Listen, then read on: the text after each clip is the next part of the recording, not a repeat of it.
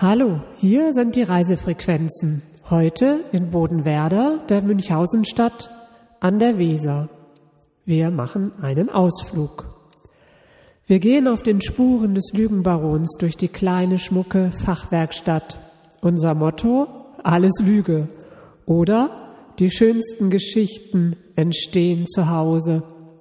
Als Zutaten brauchte es damals Tabak, Punsch und eine Grotte und einen Mann mit jeder Menge Fantasie. Bodenwerder liegt im romantischen Weserbergland am träge gen Norden fließenden breiten Fluss. Wir gehen einige Schritte vom Busbahnhof an Parkplätzen und Edeka vorbei und treffen auf den Held der Stadt. Hieronymus von Münchhausen ist allgegenwärtig. Bei unserer ersten Begegnung steht er an einem kleinen Teich und zieht sich selbst am Schopf. Statt weit über den Matsch zu springen, war er mitsamt dem Pferd im Sumpf gelandet. Schnell zog er sich und auch das Pferd am eigenen Zopf heraus. Die Leistung war so spektakulär, dass sie zum Sprichwort wurde. Bis heute steht der Held an einem kleinen Weiher, gestiftet und in Bronze, in einem sehr gepflegten, hübschen Park. Ursprünglich war hier Wasser und Bodenwerder eine Insel. Im Jahre 960 wird der Ort als Insula erwähnt, aufgekauft vom Ritter Heinrich von Homburg. Um 1340 wird die Stadt befestigt und unter Bodonis Insula, die Insel Bodo von Homburgs, benannt. Und irgendwann wird aus der Insel Werder, das Werder von Bodo. Heute ist wo einst das Wasser war, die Straße. Der Nebenarm der Weser wurde erst 1948 zugeschüttet. Hier liegt das Gut Münchhausen, manchmal auch protzig Schloss genannt. Doch das Gebäude ist kein Vergleich zu den baulichen Ambitionen und finanziellen Möglichkeiten der Verwandten in Bevern, Schwöber, Leitzkau. Es wäre fast vergessen, hätte nicht der weltberühmte Baron der Lügen hier an diesem Ort gelebt. Es ist ein ländliches Idyll. Das Haupthaus stammt von 1603. Die Eltern des Barons, der Oberstleutnant der Kavallerie Georg Otto von Münchhausen und Sibylle Wilhelmine von Reden aus Hastenbeck, zogen kurz vor der Geburt des Sohnes ein. Der Bau ist zweistöckig und schlicht, unten Sandstein, oben Fachwerk, weiß gestrichen. Seit 1936 ist es Rathaus. 1720 wird er am 11. Mai geboren, Hieronymus Karl Friedrich Freiherr von Münchhausen, ein Ururenkel des erfolgreichen Söldnerführers und Bauherrn Hilmar von Münchhausen. Den haben wir in Leitzkau kennengelernt. Der Vater unseres Münchhausens starb, als Hieronymus vier Jahre alt war. Seine Mutter zog ihn und die sieben Geschwister alleine groß. Mit 13 verlässt er Bodenwerder und wird am Braunschweigischen Hof in Wolfenbüttel als Page eingesetzt.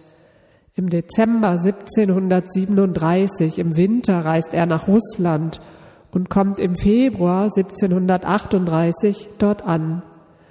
Er wird dem braunschweigischen Herzog Anton Ulrich, der mit der russischen Thronfolgerin verheiratet ist, als Page dienen.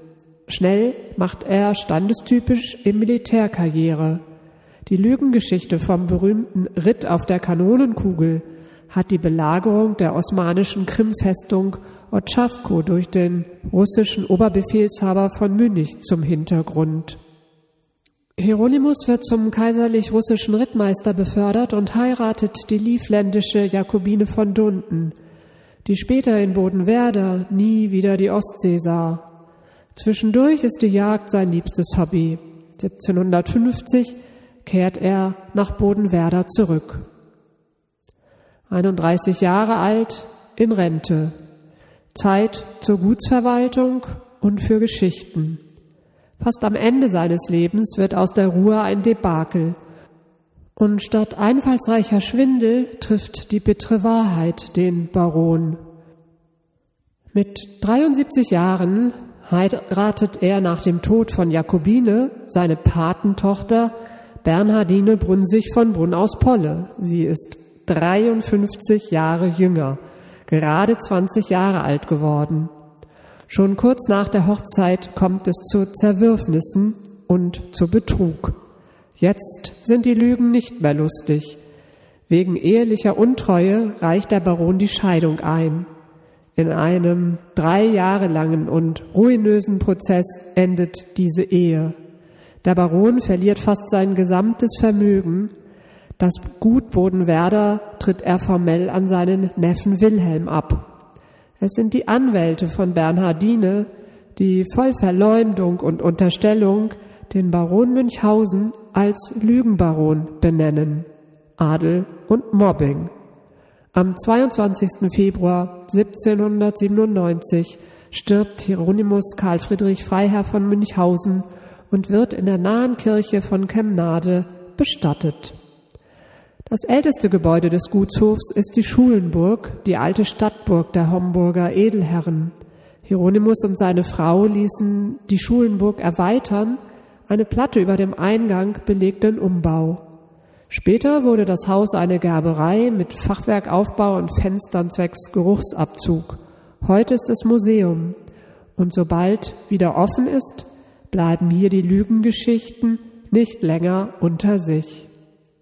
Gegenüber steht die alte Schnapsbrennerei schon lange auf dem Trockenen. Vor dem Gebäudeensemble reitet der Baron auf seinem halben Pferd. Im Sommer trinkt es aus dem Brunnen.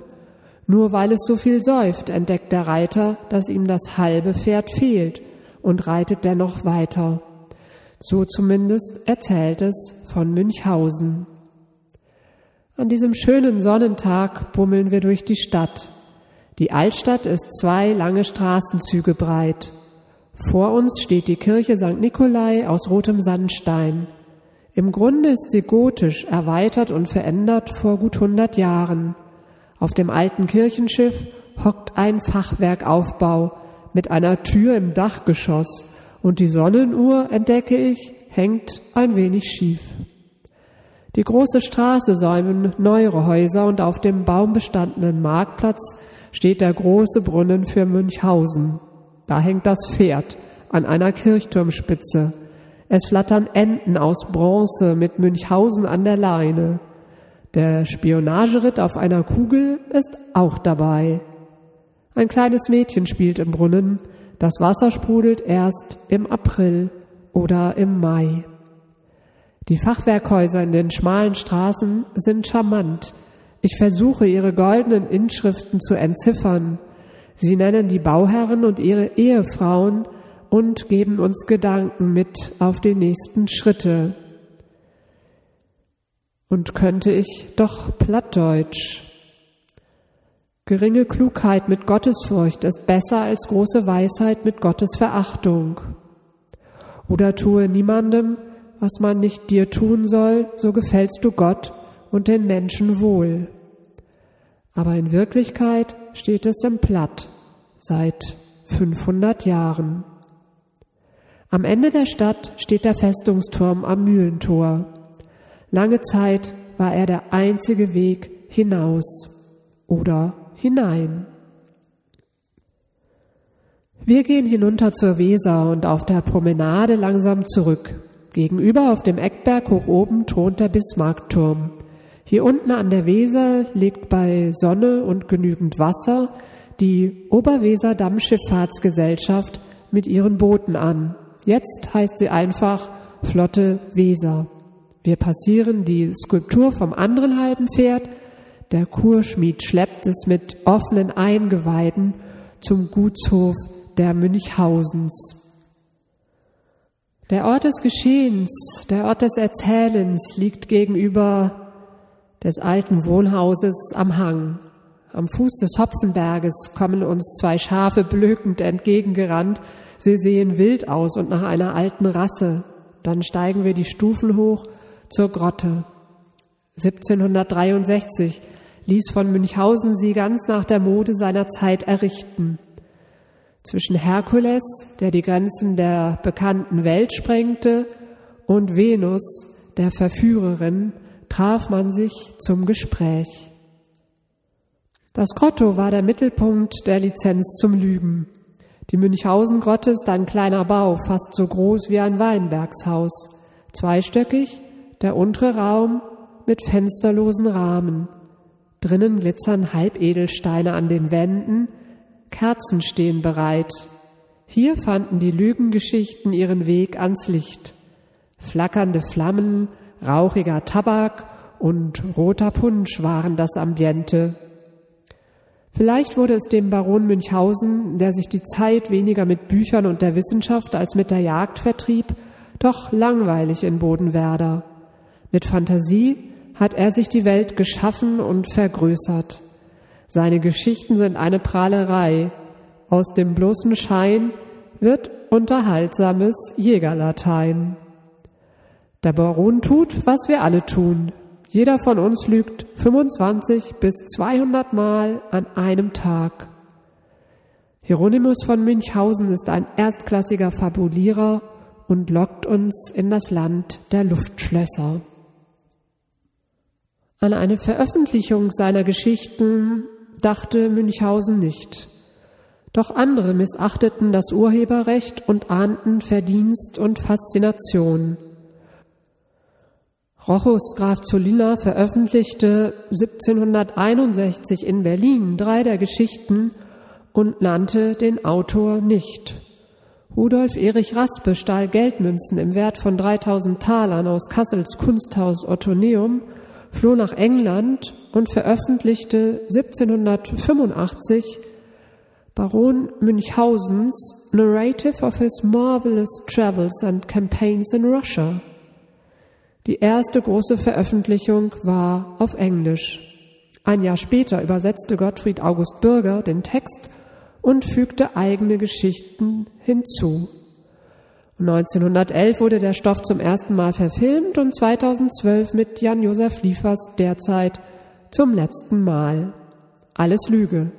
Es bleibt die Fantasie und ein halbes Pferd. Das waren die Reisefrequenzen heute in Bodenwerder an der Weser, beim Lügenbaron im Weserbergland.